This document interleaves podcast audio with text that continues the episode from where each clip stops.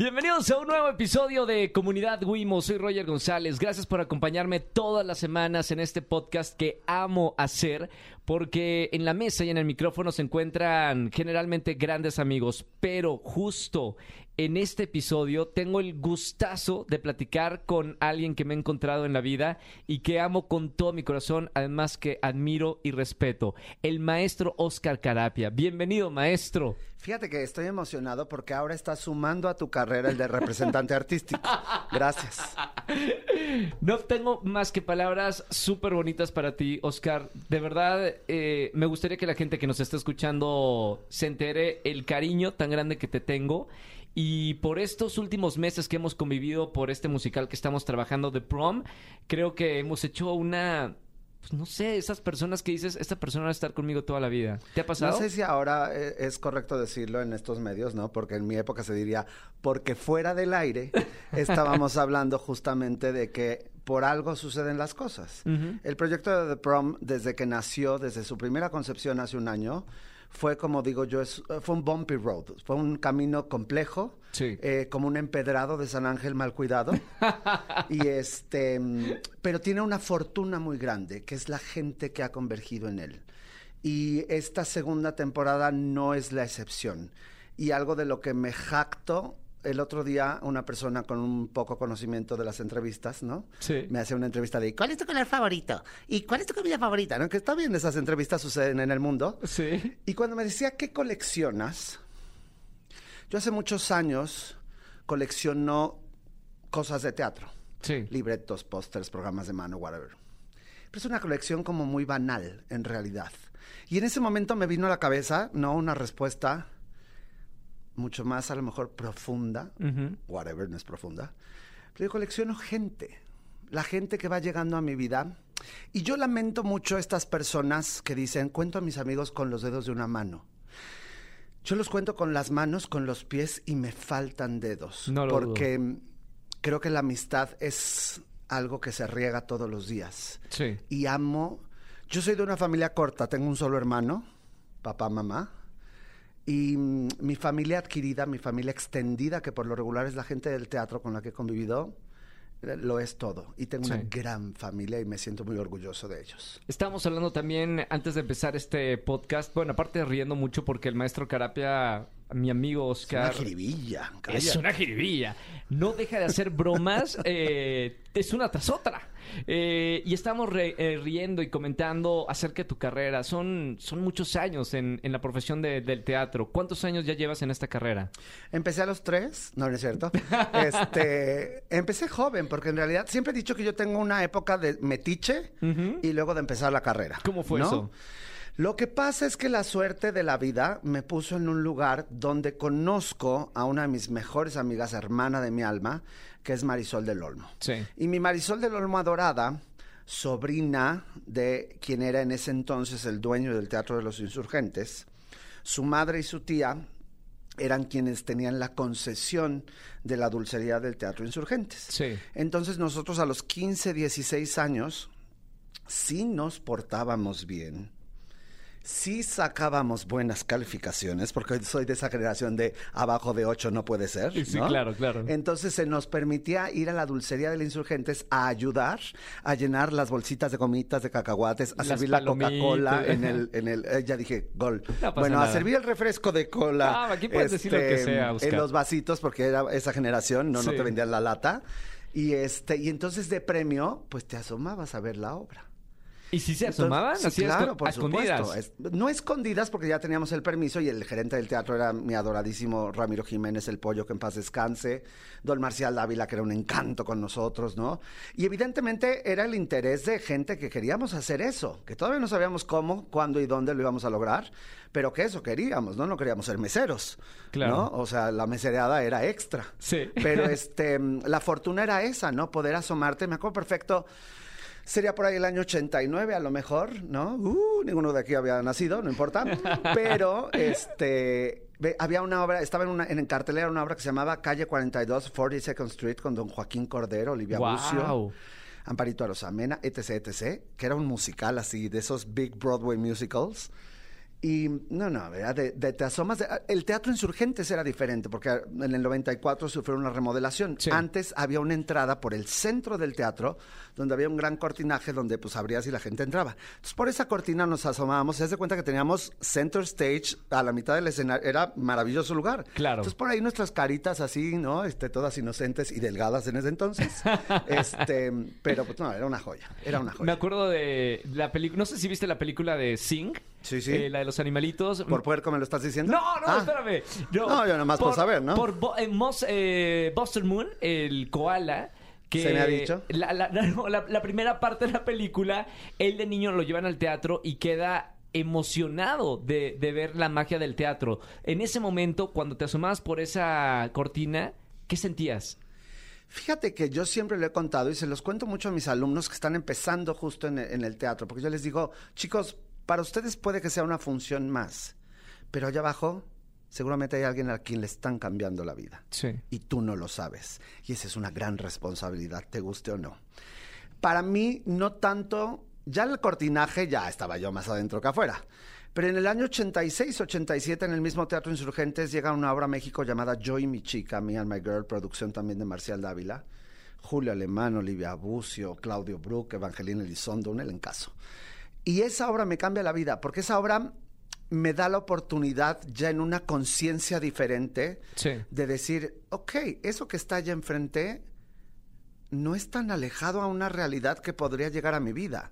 O sea, esa obra es la que me hace la conciencia de eso es una profesión o, o hay gente que se dedica a eso, ¿no? Y esa es la obra que a mí me impulsa a empezar a estudiar, ¿no? A empezar a tomar clases de baile, de actuación, de canto como hobby. Claro. Y estoy así como entrecomillando porque yo hasta quinto de prepa dije voy a ser abogado. Toda mi familia son abogados. Yo iba a ser abogado de Derecho Internacional, que me encanta, se me da la platicada a veces. Es lo mismo, pero en un tribunal. Claro. Y, y mentí Serías muchísimo. bueno, ¿eh? Se- Sería yo muy bueno, siempre lo Muy he dicho. bueno. Yo Actuación sido- y abogado. ¡uh! Hubiera sido un buen abogánster, pero no, me rajé a buena hora. Porque iba a ser yo menos ridículo bailando tap en el escenario que en el juzgado, ¿no? O sea, se iba a ver Claro. menos raro. Pero yo y mi chica es la obra que me impulsa a estudiar. Calle 42 ya era una obra que me tenía así como en... ¿Y qué se hace para estar ahí? ¿No? Sí. O sea, desde el buen punto de vista, ¿no? Porque luego tenemos estas carreras que se han hecho de otras maneras. Pero en este caso era, o sea, ¿qué hay ¿Cómo que me hacer, preparo? ¿no? Y todavía tuve unos años de, como yo le digo, de una preparación adjunta, porque nunca dejaré de agradecerlo. Al final, cuando yo termino la preparatoria, quería irme a estudiar a Nueva York. Sí. Eh, en ese momento mis padres estaban divorciando, era un poco complicado, pero lo que sí aproveché fue decir, ok, yo que ya estoy inscrito y con todo pagado para entrar a Derecho, ¿sabes qué? Voy a dar vuelta a la esquina y me fui a Comunicación a otra universidad. ¿No? ¿Y por qué comunicación? Porque pues, al final comunicación siempre ha sido la carrera de los artistas frustrados, ¿no? Bueno, o sea, Bueno, es un camino diferente. es el, como la- el camino corto, ¿no? Es como el trampolín en muchas, eh, El muchas trampolín veces. cuando no te dejan estudiar teatro. Exactamente, Un poco, a lo mejor, ¿no? En esta sociedad nuestra que sigue siendo así de teatro. te vas a Necesitas una morir de licenciatura. hambre, ¿no? Entonces hay que estudiar una carrera. Claro. Y yo me fui a comunicación prácticamente uno porque me di cuenta que me iba a dar tiempo de seguir haciendo otras cosas. Sí. La realidad es que al primer semestre salí corriendo muy frustrado y sí me fui a estudiar. ¿De la carrera? De la carrera, sí. Porque yo extrañaba el teatro. Claro. Entonces, eh, ahí salí corriendo casi nueve meses a Nueva York, que estuve allá. Y luego regresé convencido ¿Qué por mi abuelo. en, en Nueva York? ¿Y en dónde? Todo lo habido y por haber. Baile, este, actuación. De baile, ballet, jazz, tap.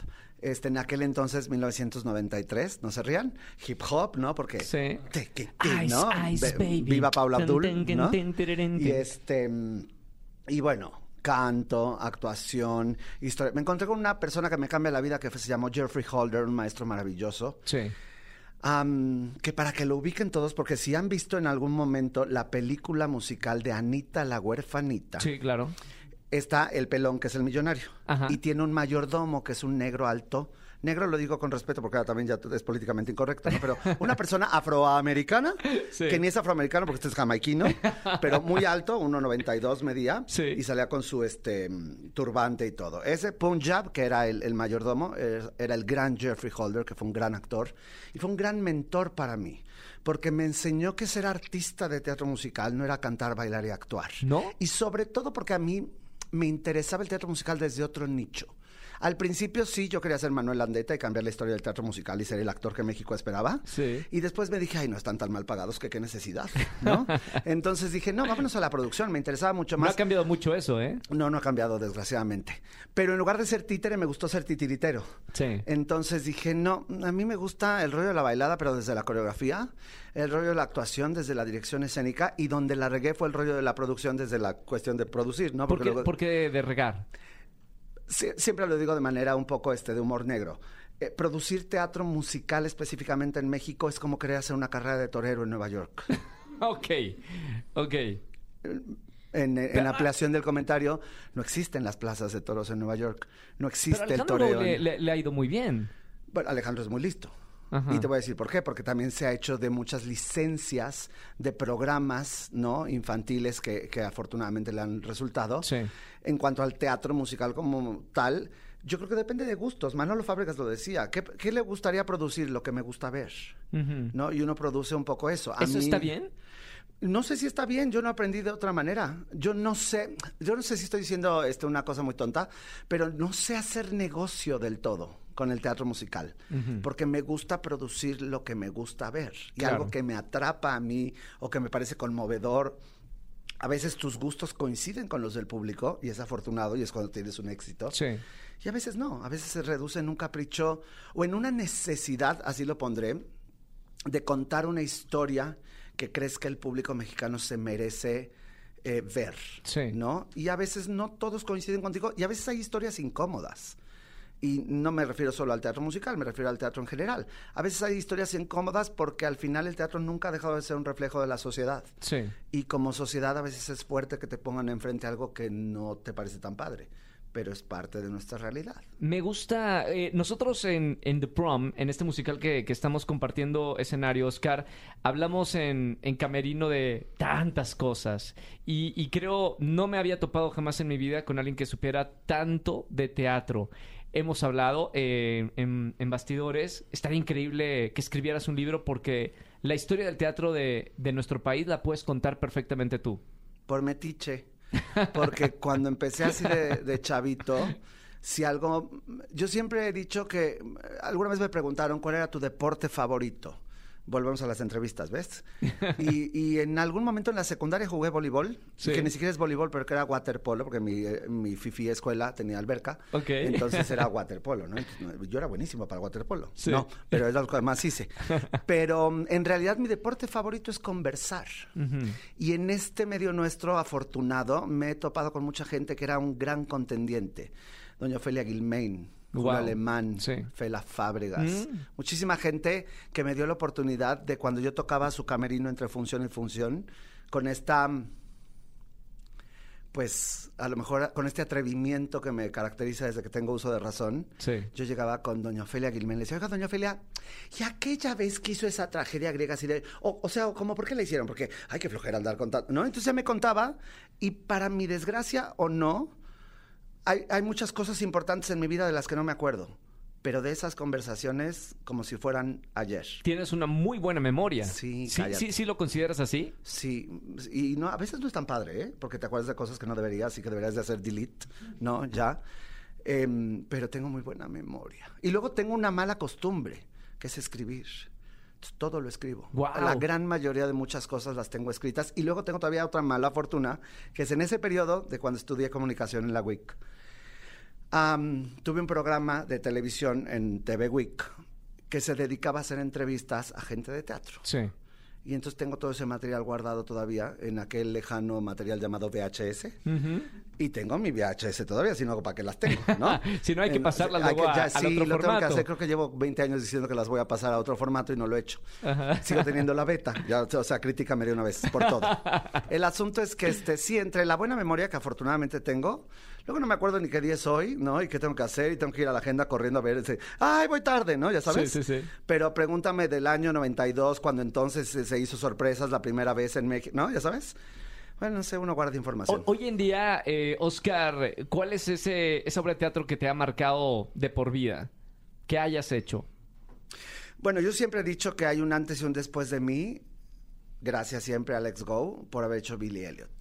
Billy Elliot me cambia porque mm, Cuando yo me caso la primera vez y única, eh, yo tenía muy claro, como siempre he tenido claro, el libre ejercicio de la no paternidad. Sí. Yo nunca quise tener hijos, no quiero tener hijos, nunca me he visualizado siendo padre.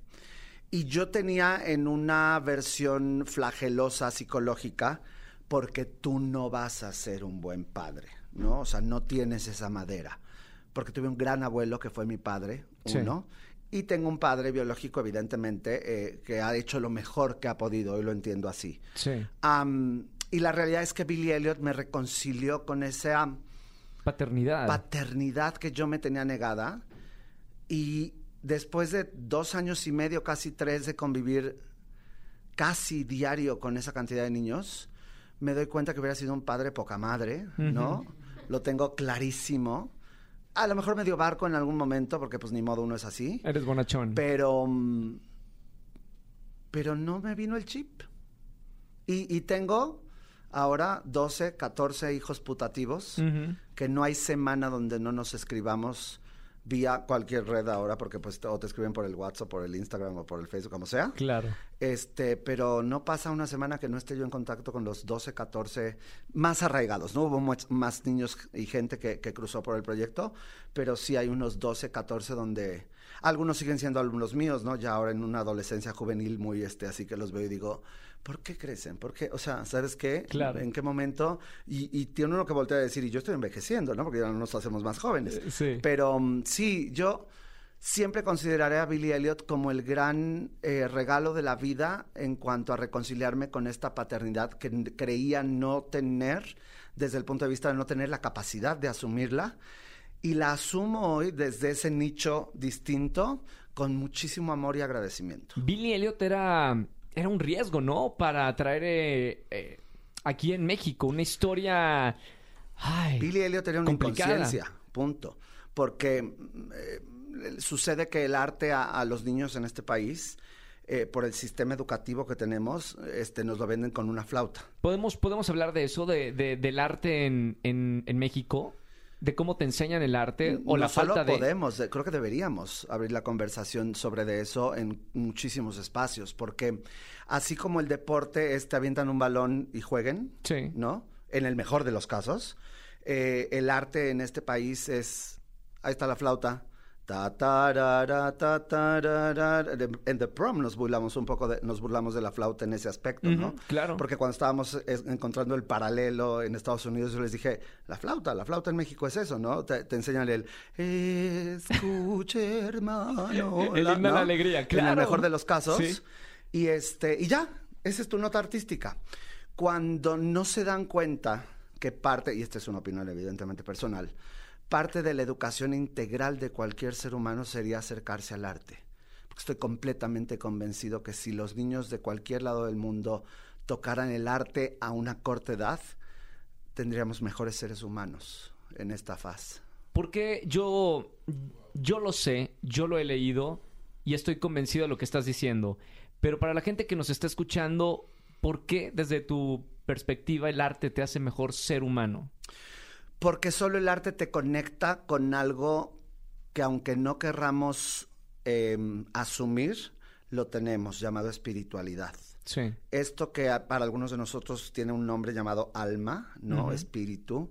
eh, para mí es un canal energético de infinita longevidad, porque creo que es algo que viene mucho más lejano a nuestra propia existencia y que quedará muchos siglos después de nuestra ausencia. Entonces, conectar con ese pasado y preparar para ese futuro es como darte cuenta que en realidad estamos de paso. Sí, claro. Y si en ese paso tú tocas a alguien, y lo digo desde, por ejemplo, el, el- el punto de vista de maestro, si tú tocas a alguien desde un canal mucho más profundo, real, energético, espiritual, que es el arte, la pintura, el teatro, la danza, la música, el arte en general, esa persona va a tener una conciencia diferente de su persona y de su actuar. Y por eso creo que la sociedad sería diferente. ¿Es riesgoso ser una persona sensible o, o es un propósito que debe perseguir el ser humano? La sensibilidad es una moneda en el aire.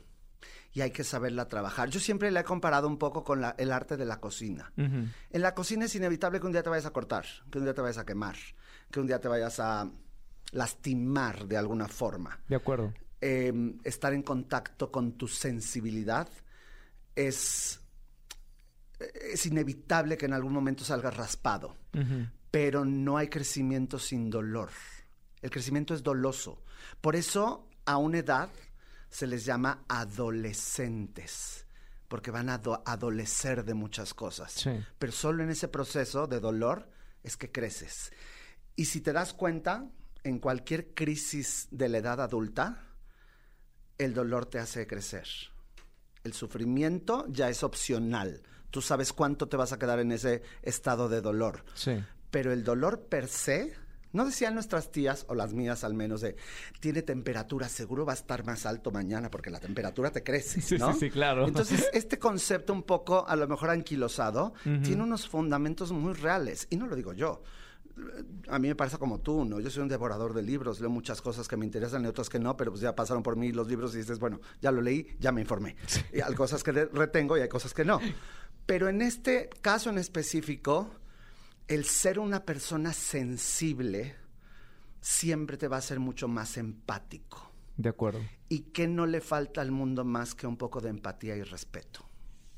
Has pasado por, por situaciones como todos los seres humanos dolorosas, como es lo que estamos hablando. Eh, ¿Quisieras compartirme, Oscar, cuál ha sido tu, en tu vida ese momento que ha sido tremendo y que ha sido difícil de superar? Al final uno va, siempre digo yo que cuando cruza uno por este pantanos riesgosos, dices, bueno, ya lo pasé.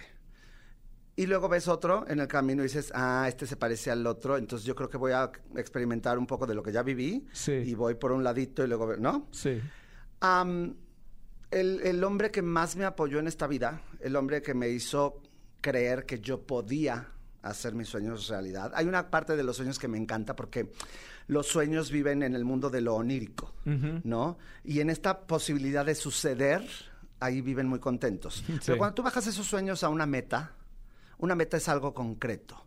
Una meta es un punto específico al que tienes que llegar, cruzar y cuando cruzas esa meta, voltear y decir, ok, ahora voy a la que sigue. Porque de eso va. Eh, una amiga alpinista, mujer espectacular, me lo dijo alguna vez, ¿no? Una vez que logras una cima, quieres la que sigue. Claro. ¿No? Y es una adrenalina brutal.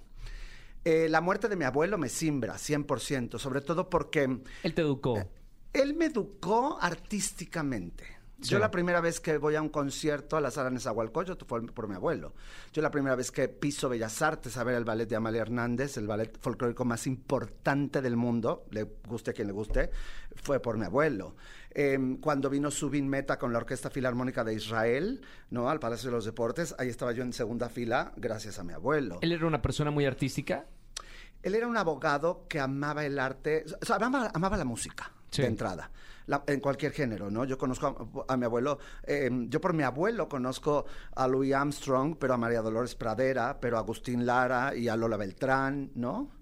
Y luego, desde su nicho de un bohemio empedernido y, de haber fundado en México lo que hoy se conoce como la Casa Jalisco, él recibió en, el, en Ciudad de México cuando llegó Marco Antonio Muñiz, él recibió a muchos artistas Em, y luego se hizo amigo de ellos y luego yo me acuerdo en las noches en casa de mis abuelos las bohemiadas, ¿no? Claro. Y entonces yo, ya sabes, piso uno, ¿no? Desde la escalera así viendo, este, y había un señor de bigotito cantando que se llamaba Marco Antonio Muñiz y un chaparrito morenito al piano que era Armando Manzanero claro. y una gordita cantando con María de que era Lola Beltrán, ¿no? Entonces no tienes la referencia de, de quiénes, son. Sí. Pero tú dices qué bien se le están pasando.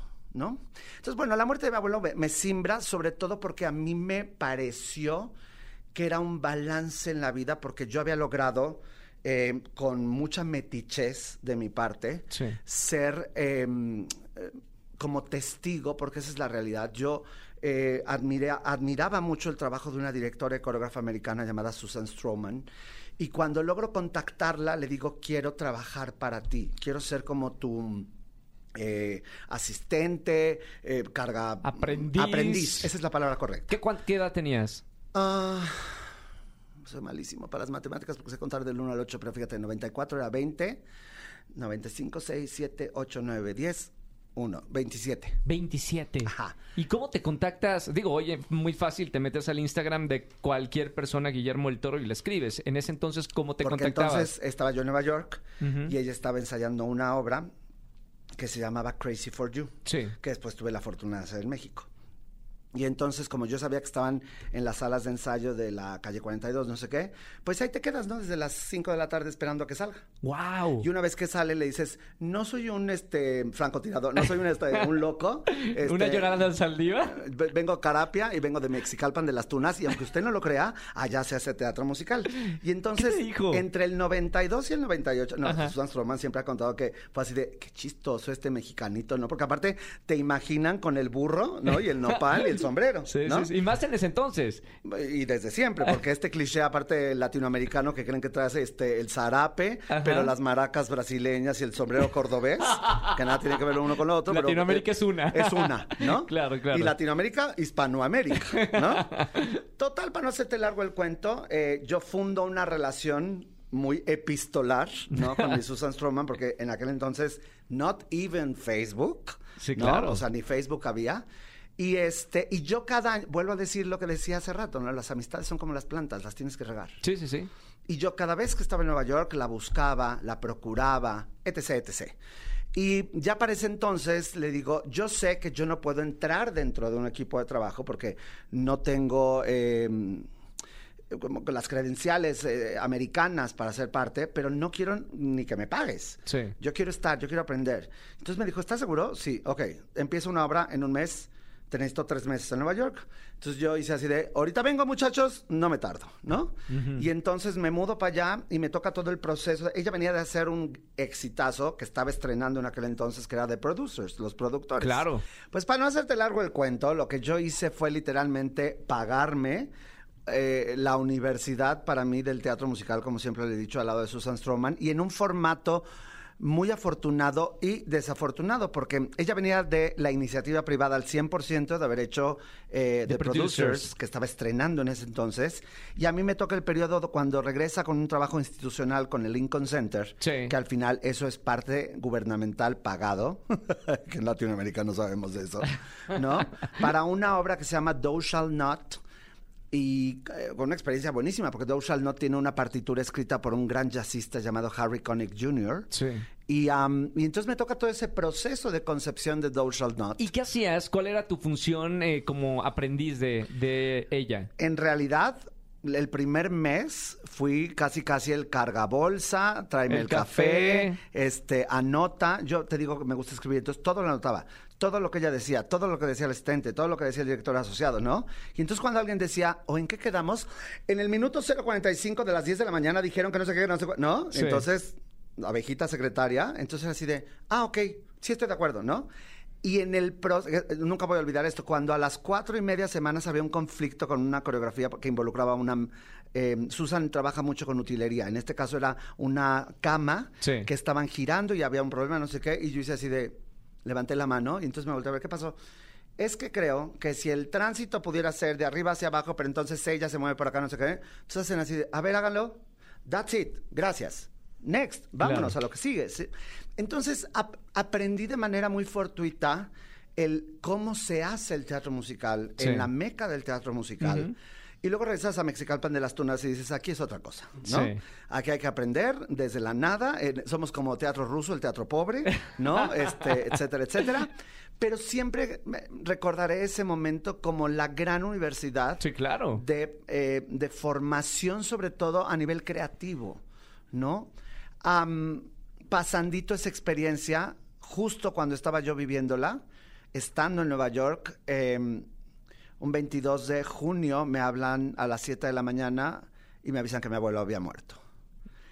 Y yo consideré eso como un balance injusto de la vida, eh, que siempre he creído que son estos golpes al ego para no sentirte la última Coca-Cola del desierto y Sí. decir, estoy en Nueva York trabajando en el Lincoln Center, Susan Stroman, y mi abuelo se acaba de morir. Te regresaste a México. No.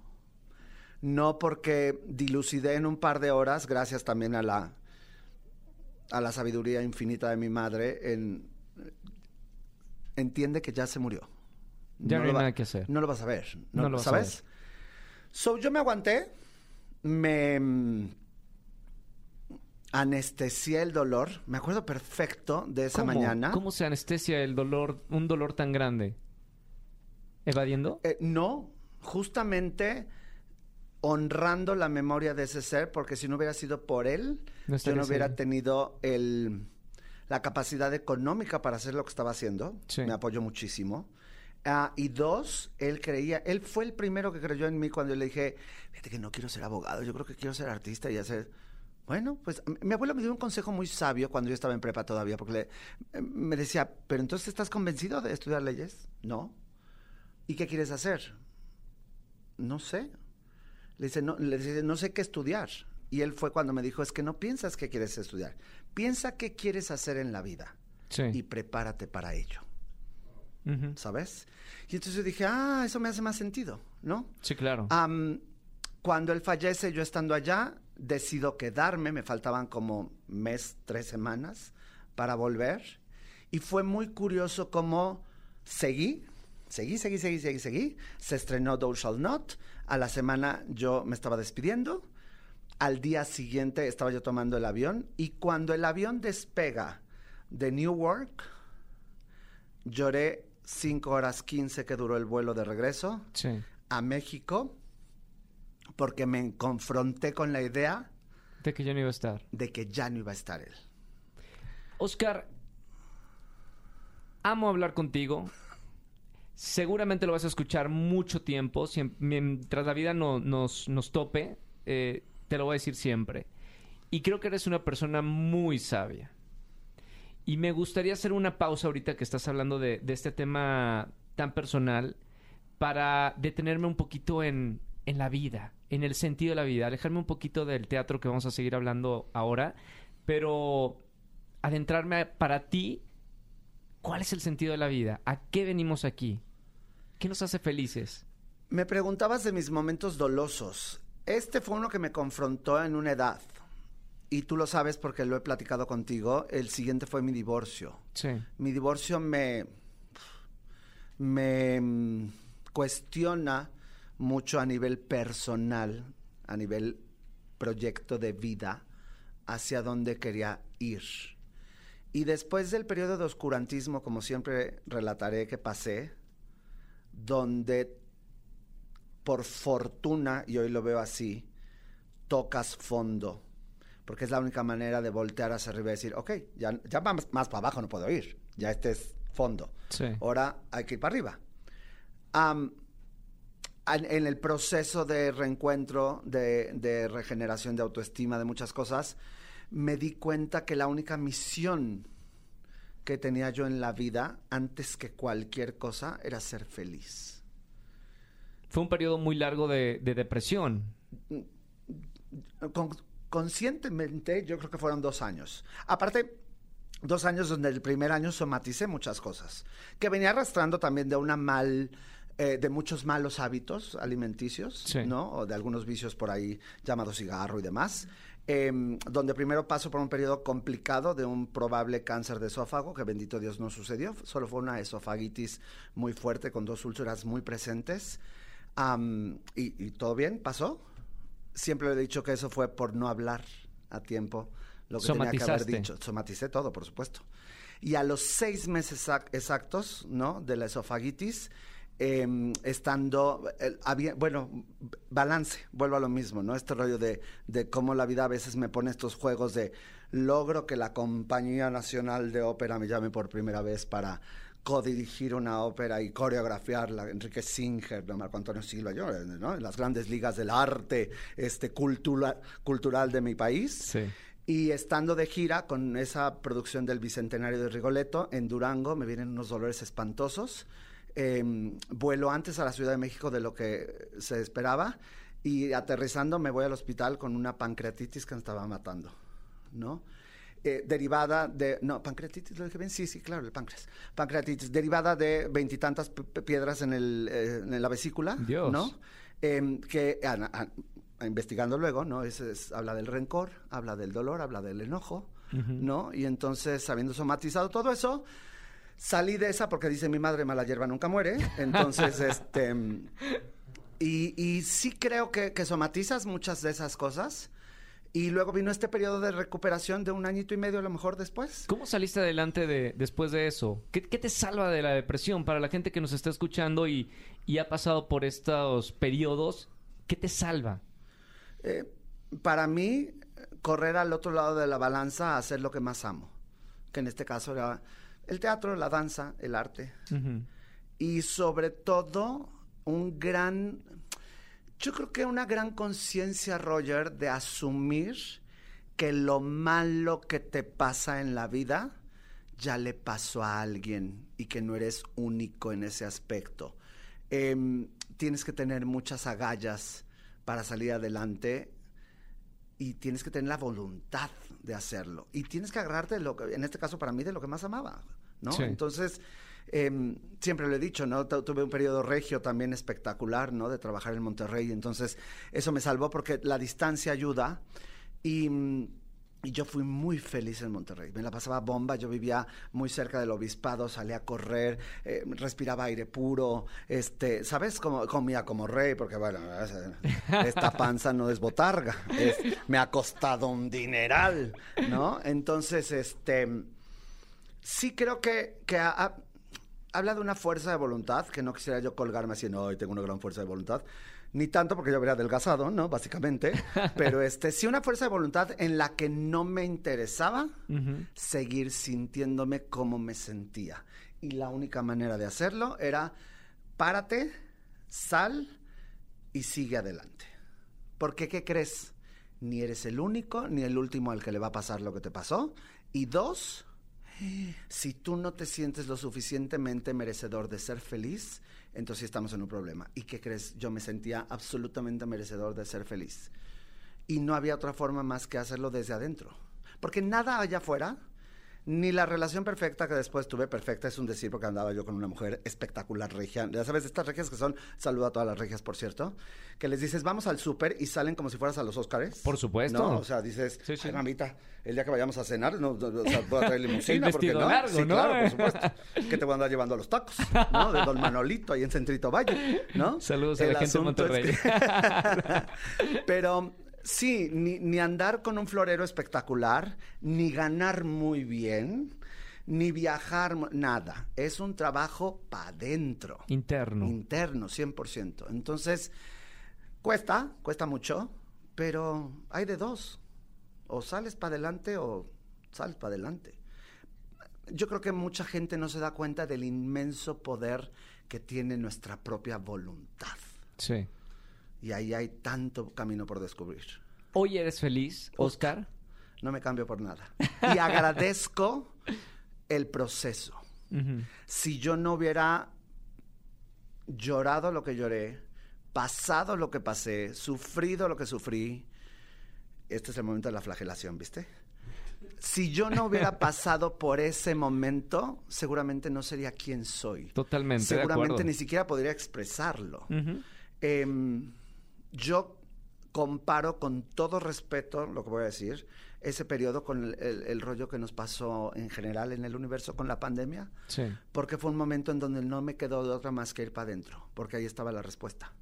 Y creo que la pandemia todavía me vino a reforzar este sentimiento de decir, ok, ahora que entonces, va- entonces vamos para adentro otra vez, ¿no? Sí. y encuentras una libertad bien sabrosa, ¿no? De no necesitar muchas cosas que antes parecía que si no tenías el teléfono reciente que salió y la chamarra de tal marca y si no habías ido a tal concierto no eres nadie. Híjole, manito, ¿qué crees? Que eres tanto sin todo eso. Sí. Oscar, eh, voy a contar eh, una intimidad de la compañía en la que estamos trabajando ahora. Eh, Mauricio Salas no usa calzones. No, no es cierto.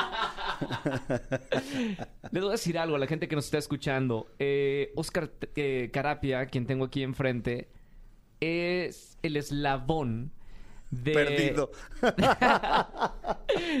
Y te lo dije en, en un círculo que hicimos antes de empezar una función. Eres el que conecta a toda la compañía. A toda la compañía, desde los actores, los bailarines, la gente que trabaja en producción. Eres muy paternal. Y ahorita estábamos hablando de, de la paternidad y creo que la función que biológicamente no, no has elegido se te da en todas las compañías.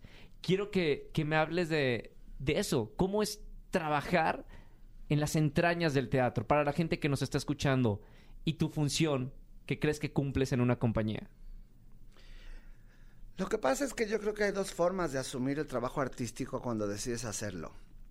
Yo conozco grandes artistas, verdaderos grandes artistas, que han sido unos verdaderos hijos de Piut. Y supongo que se vale. Se vale. Ahí están. Y vuelvo a decirlo, son grandes artistas. No los admiro, pero ahí están. Sí. Yo no creo en el arte sin el humanismo. Yo no creo que puedas hacer desde el personal punto de vista que tengo un buen arte si no eres un buen bicho.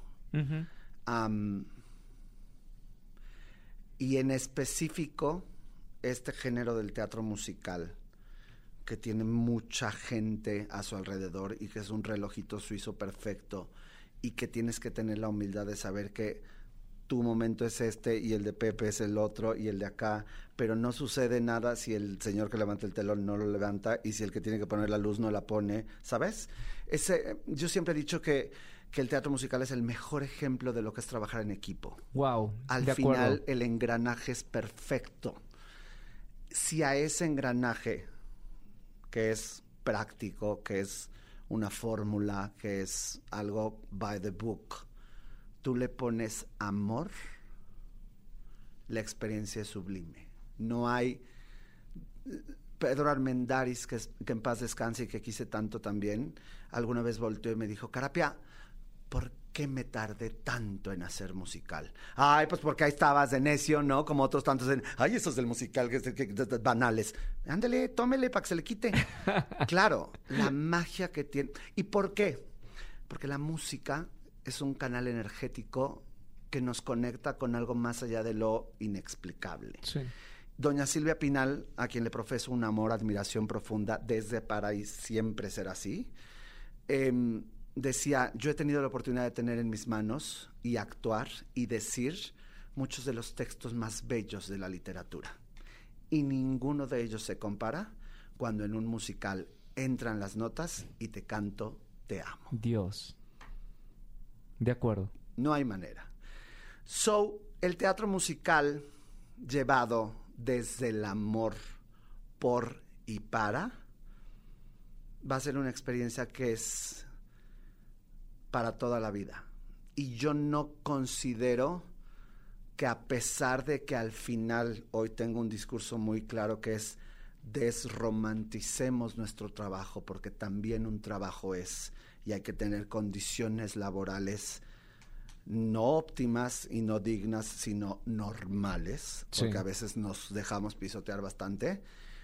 Sí creo profundamente en que todo esto llevado a través del amor y de la empatía y de la y del sentimiento de agradecimiento que tenemos que tener todos por estar en el aquí y el ahora, porque no nos damos cuenta que nuestro trabajo es extraordinario porque es tan efímero que aquel que no nos vio nunca va a entender por qué sentimos lo que sentimos.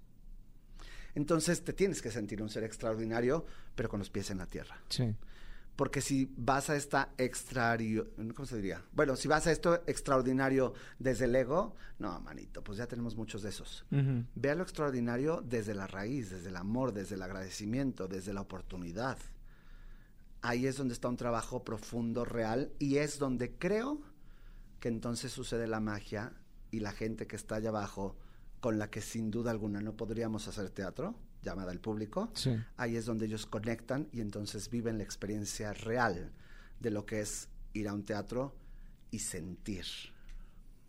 Creo que, de eso va. Creo que tienes el, el crédito, Oscar, definitivamente para seguramente la gente que nos está escuchando, eh, ya sea público, productores, eh, colegas de, la industria, eh, sepamos qué le falta al teatro en, en México. ¿Cómo, ves esa diferencia entre el teatro en Argentina, por ejemplo, Calle Corrientes, en Broadway, en otros países, y, y nuestro teatro nacional?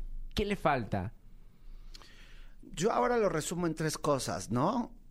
La primera es un poco el humor negro, le falta público, pero para que haya público, eh, a nuestro México, hablando de la Ciudad de México, y lo puedo generalizar como república, eh, le vino un golpe muy fuerte al mexicano, que es esta baja del poder adquisitivo. Sí.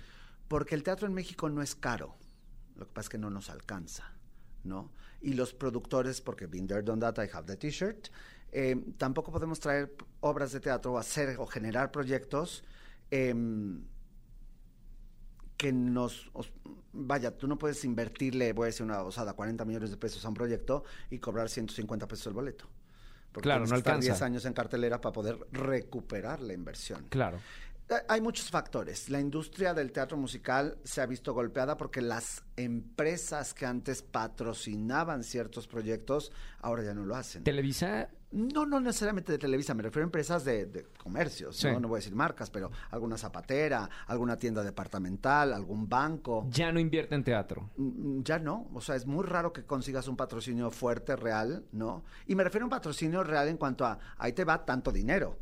Porque tener la liquidez para levantar un proyecto, es, lo decía Claudio Carrera muy bien el otro día, ¿no? Levantar 15 millones para hacer una obra en México, bueno, como quiera que sea. Levantar 15 millones de dólares para levantar un proyecto es otra cosa, ¿no? Y en eso va un poco. Ahora, el teatro no necesita los millones para hacerse teatro y hacer buen teatro. Claro. ¿no? O sea, eso es también algo que hay que aprender. Y yo siempre he creído que vamos tarde, por ejemplo, en la cultura de la concepción del teatro musical. Sí. Vamos muy tarde en hacer nuestros propios proyectos, en escribir nuestras propias obras, en nuestras propias canciones. Y eso también es porque muchos productores no le quieren apostar a eso. Sí. Porque es más fácil, entrecomillado, ir a comprar algo que ya es un éxito que algo ya está probado, ¿no? Y que no necesariamente porque fue un éxito en Timbuktu de las Quimbambas, va a ser un éxito en Mexicalpan de las Tunas, ¿no? O sea, nada tiene que ver.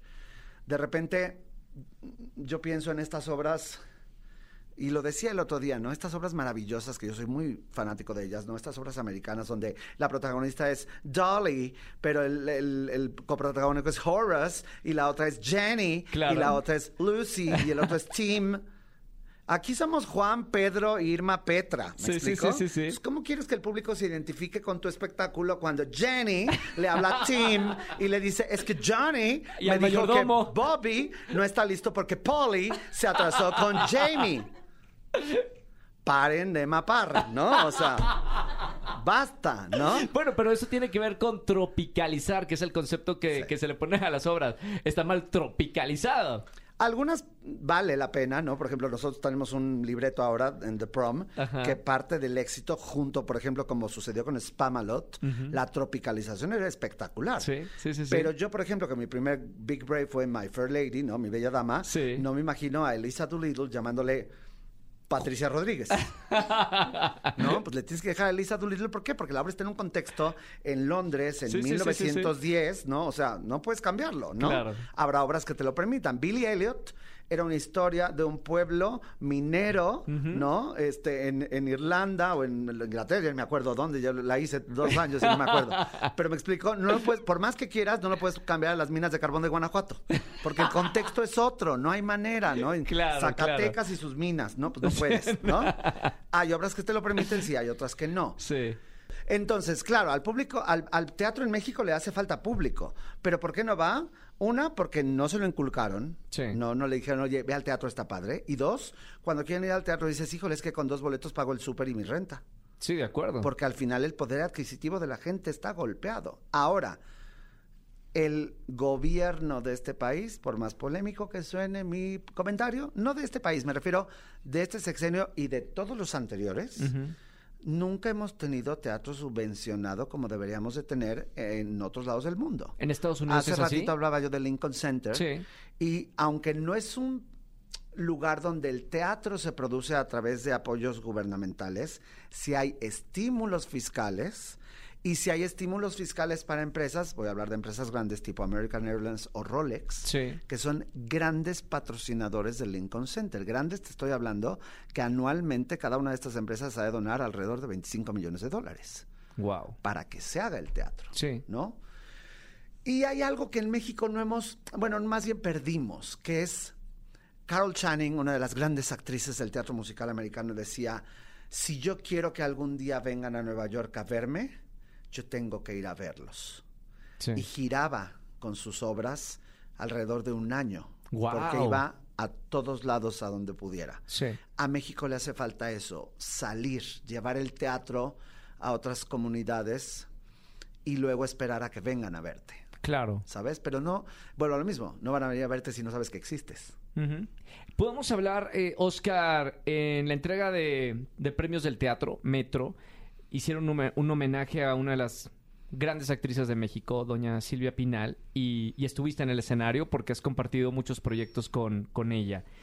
Eh, ¿Cómo es trabajar con, con Silvia Pinal? Mira, yo siempre agradeceré el tiempo y el espacio que compartí con doña Silvia porque independientemente de que a mí eh, me parece que es una de las grandes actrices de Hispanoamérica en general, porque tocó todos los medios y todos los géneros habidos y por haber.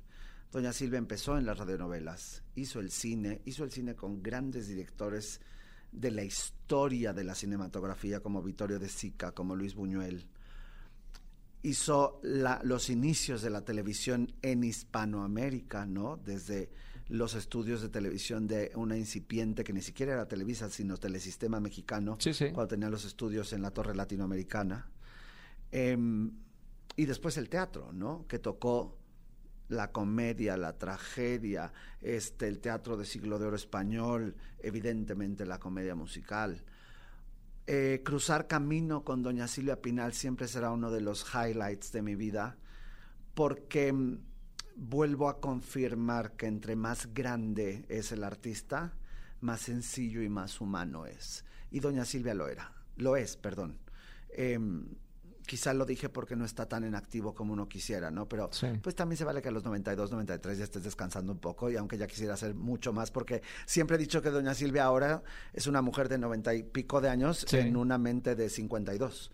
¿No? Ella cree que tiene 52 y que tiene todavía la agilidad. Era, eh, era, es y será siempre recordada como una jiribilla, ¿no? O sea, es una mujer... ¿Era disciplinada? O sea, a, la hora de, de, trabajar, de montar, de, de ensayar, eh, digo, yo comparo, por ejemplo, una de las eh, personas con las que he trabajado más disciplinada, María León. Una máquina, una... No es un ser humano, es una máquina trabajando. ¿Cómo era Silvia Pinal? Yo creo que Silvia es una de las mujeres, doña Silvia es una de las mujeres más... Em, como by the book que conozco. By the book significa para mí en ya tienes tu texto, lo vas aprendiendo, las coreografías, las canciones. Eh, también tiene como esta magia de que, y tú lo sabes bien, Roger, cuando tú estás empezando a ensayar una obra, el libreto se va desvirtuando y vas encontrando momentos donde de repente dices, oye, esto parecería que puede funcionar así asado, ¿no? Te sales un poquito. Ponerle eh, tu crema. Ponerle tu crema. Y, las dos, tres cosas que me tocó hacer con doña Silvia tenían mucho de ella. Sí. Y eso es espectacular. Em, lo que sí te puedo decir es que doña Silvia le tenía un respeto absoluto a la tabla y a la tabla no solo a sus compañeros, la forma en que ella se conducía con los técnicos, con las vestuaristas, con la gente de taquilla, con las acomodadoras. Doña Silvia es el gran ejemplo para mí de eso que te decía de hacer familia, ¿no? Era cumpleaños de una acomodadora y ella traía el pastel, ¿no? O sea, al final es la gente, a veces, y doña Silvia lo decía, a veces convives más con esta gente que con tu propia familia. Definitivamente. ¿Cómo no hacer familia con ellos entonces, no? Doña Silvia tuvo una vestuarista y yo le perdí la pista, espero que ande por ahí, nuestra Mica adorada. Cuando yo conozco a Mica por Doña Silvia, eh, ella era su vestuarista en Gypsy. Sí. Y muchos años después la localizamos para que fuera su vestuarista en Adorables Enemigas. Y estando en Adorables Enemigas, después de que Mica estuvo 40, 40 y pico años trabajando con doña Silvia en teatro específicamente, Sí. ya tenían esta relación, de, Mica, mi brasier. Ay, señora, ahora sí está usted, ya lo trae puesto, si no lo siente es su culpa, ¿no? O sea, ya tenía esta cosa de, de Era hablarle. familia. ¿Ya? Era una hermana. Exacto, te hablas y te peleas y te reconcilias, y, ¿sabes? Sí, sí, Ver sí. esa relación era espectacular. Am, creo que algo de lo que siempre me llevaré de Doña Silvia es su infinito amor por su carrera. Sí. Amaba, ama lo que hace, pero sobre todo el teatro, sobre todo la comedia musical. ¿Más que la algo- televisión? Yo creo que sí.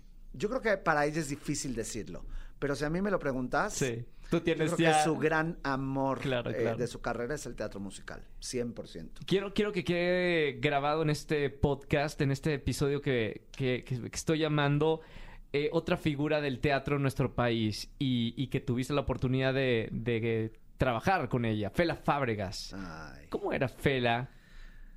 Fela era una mujer dura, ¿no? Fela era una mujer de mucha estructura, ¿no? Cuando a Fela te le salías del guacal, te lo hacía notar. Y, Sí. lo- y muchas veces igual y te lo iba a hacer notar de- no de la mejor manera. Sí.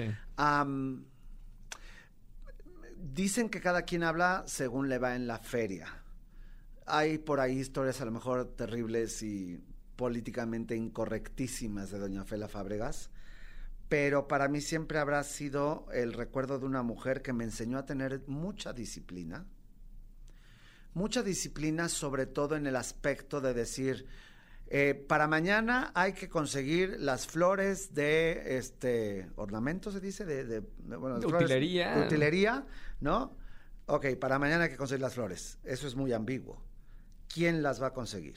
¿A dónde va a ir a comprarlas? ¿Cuánto cuestan? ¿Ya averiguaron si hay más baratas aquí, más baratas allá? O sea, esta estructura que tenía Sí. era férrea, era, pero solo así se llega también, ¿sabes? Sí. Hay, hay que tener una estructura para, para lograr un proyecto.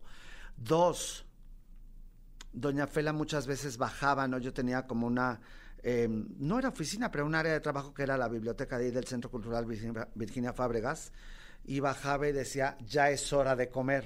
Le dije, sí, señora, lo que esto pasa es que estoy haciendo todavía unas cosas. "Mm". Y entonces se metía conmigo y sacaba su sándwich de salmón Sí. con queso Filadelfia y alcaparras. Ajá. Sacaba el mío que me había hecho, ¿no? Guau. Y entonces así de, ¿coca o manzanita? Coca. Y ahí nos veías comiendo, ¿no? Nuestro sándwich, nuestro refresco, no sé qué. Y decía, bueno, ya, basta de convivencia. No habíamos hablado un carajo, ¿no? Pero basta de convivencia, ya cada quien se va a hablar. Pero luego tenía esta cosa también justamente, ¿no? Nos daba la noche, ¿no? Sí. Y entonces yo llegaba a su oficina y le decía, ya, señora, no sé qué". ah, bueno, muy bien. Oiga, ¿usted se acuerda de Pato a la Naranja? Y yo, obviamente, no lo vive. Estamos hablando de una obra que se hizo en el 65, no me acuerdo, ¿no? Sí. Pero yo metiche. Y leí. Entonces, este... Ay, sí, señora, sí me acuerdo. Me- aparte, en específico, estoy dando un ejemplo de que yo conozco muy bien, porque esa obra, eh, don José María Fernández Unzaín, que fue muchos años el presidente de la Sociedad General de Escritores de México Sí. y papá de mi adoradísima Chantal Andere, eh, estando yo en la carrera, me permitió el lujo de poderme meter a la biblioteca de Sogem tantas veces como yo quisiera y sacaba yo obras que después trataba de hacer en la universidad. Sí. Una de ellas fue Pato la Naranja y fue desastroso mi montaje en la universidad porque era una obra que ya había envejecido. Eh, mi adorado Gerardo González dice que hay obras que se hacen clásicos y otras obras que envejecen. Sí. ¿Por qué envejecen? Porque la anécdota de Pato la Naranja tiene que ver con una llamada telefónica Sí. que ahora teniendo un celular se mata la anécdota porque Claro. dices, ¿y por qué no hablaste el celular? O sea, ¿sabes? Sí, hay sí, sí, sí, hay sí. momentos donde ya el, el tiempo te come y ya la anécdota no funciona. Y entonces me preguntaba doña Fela, ¿te acuerdas de Pato la Naranja? Como no, doña. Deberíamos de volverla a hacer. Porque yo creo que es un... Y de ahí, 8 de la noche, Ajá. nos podían dar las doce y media, una de la mañana, hablando de cuando Manolo hizo, Manolo trajo, ella le dijo, Dolores del Río opinó, no, no, ¿sabes? no, qué Entonces, pláticas. y a mí, estás viendo y no ves, Sí, sí, sí, no sí, me sí, falta hilo, entonces era así de cafecito, coquita, ¿no? Nomás porque verdaderamente no nos gustaba el bebeleque en aquel entonces, porque si no acá nos poníamos unas pedas de aquellas, ¿no? Claro. Pero sí, yo siempre he dicho que de mis mejores contendientes en la vida, sin duda alguna, y extraño profundamente esos momentos, era conversar con doña Fela Fábregas. Oscar, eh, estoy muy contento por este episodio. Estoy muy contento de haber platicado contigo. Y, so- y sobre todo haberlo registrado en cámara y en audio. Porque voy a ser un poco dramático como somos en el teatro. Me encanta. En unos años voy a tener el honor de, de decir que uno de los grandes exponentes del teatro en, en nuestro país platicó conmigo y estuvo y tengo una, una amistad y todas estas anécdotas quedan grabadas para futuras generaciones, que yo creo que es algo muy bonito de, de esta carrera, de los que crecemos, ya sea en teatro o en televisión, que vamos a dejar historia para, para los nuevos que van a estar en, en el escenario o en los micrófonos o en las cámaras. Cuando tuve la oportunidad de entrevistar en ese programa de la universidad a doña Ofelia Gilmain. Porque aparte soy un comunicador frustrado, ¿no? O sea, me encanta. Eh, yo veo estos programas de... mm, Ay, se me fue el hombre este de Inglaterra que amo, que tiene su programa, James eh, Norton. Ajá, sí, sí, sí, sí. James Norton, no me acuerdo bien del nombre. Que, Bueno, que entrevista a artistas Sí, y... Ajá, Cuando entrevisté a doña Ofelia Gilmain, sí. me dice, bueno, ya tienes que poner cuando me muera, ¿no? Así te lo digo, ya tienes que poner cuando me muera. Gracias a ti. gracias Eres a ti un gran ser humano. eh, el- la oportunidad de conversar siempre es rica. Entonces, amo. este, está padrísimo. Espero que lo hayan disfrutado, la gente que nos está escuchando. Y, y Oscar, un placer compartir el, el escenario contigo. Un placer más grande compartir las charlas en, en- en camerinos. Y, y tener esta amistad que, que nos va a enlazar durante muchos años. Y, y espero muchos proyectos juntos. Pues sí, no, no hay que rajarse. No hay que A La rajarse. primera. No, así de allá, no, no, mejor me voy. Gracias por, por estar aquí en Comunidad Wimo. Gracias a ti. Oscar Carapia. Por favor, síganlo, síganlo en todo lo que haga eh, de ahora en adelante y, y a los que han crecido también con todos tus proyectos, sigan disfrutando de su trabajo en, en todos lados. Gracias, Oscar. A ti. Hasta la próxima, compartan este episodio. Chau, chau, chau, chau, chau.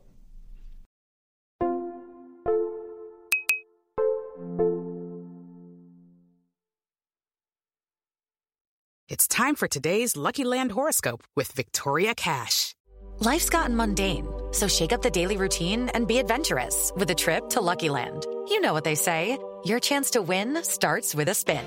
So go to luckylandslots.com to play over 100 social casino style games for free for your chance to redeem some serious prizes. Get lucky today at luckylandslots.com. Available to players in the U.S., excluding Washington and Michigan. No purchase necessary. VGW Group, void where prohibited by law. 18 plus terms and conditions apply.